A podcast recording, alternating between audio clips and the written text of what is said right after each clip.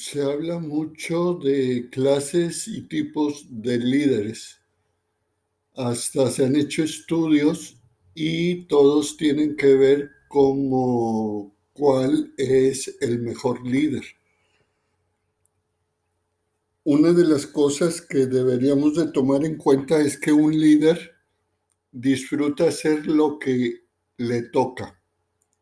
No se anda quejando, no se anda por las ramas, como decimos coloquialmente, sino él se dedica a lo que le realmente le toca y le interesa hacer para bien propio y bien de los demás no es el que se pone a hacer las cosas de los demás para enseñar, sino al contrario, es el que guía, es el que apoya a que los demás hagan las cosas como realmente deben de hacerlas.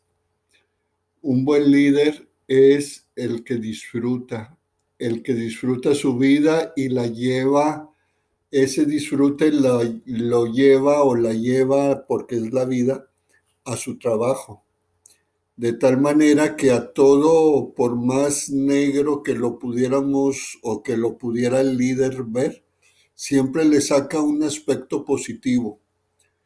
No lucha en contra, sino al contrario, o sea, asume la situación conflictiva, la hace suya, la disfruta en cierta manera y la hace positiva, saca lo mejor de esa situación para poder llevarla a cabo.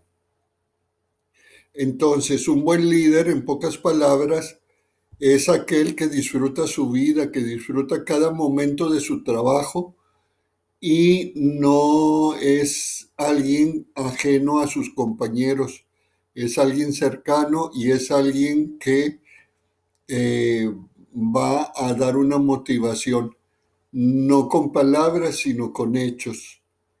Y sobre todo el líder sería el primero en llegar a trabajar y el último en irse, porque va a estar siempre al, al pendiente de que su ambiente de trabajo sea lo más positivo posible y estar a disposición de sus compañeros para cualquier cosa que se ofrezca.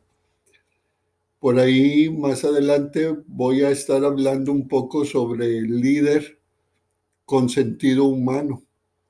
Pero eso pues más adelante, por lo pronto así una visión general de lo que pudiera ser o lo que debería de ser un buen líder.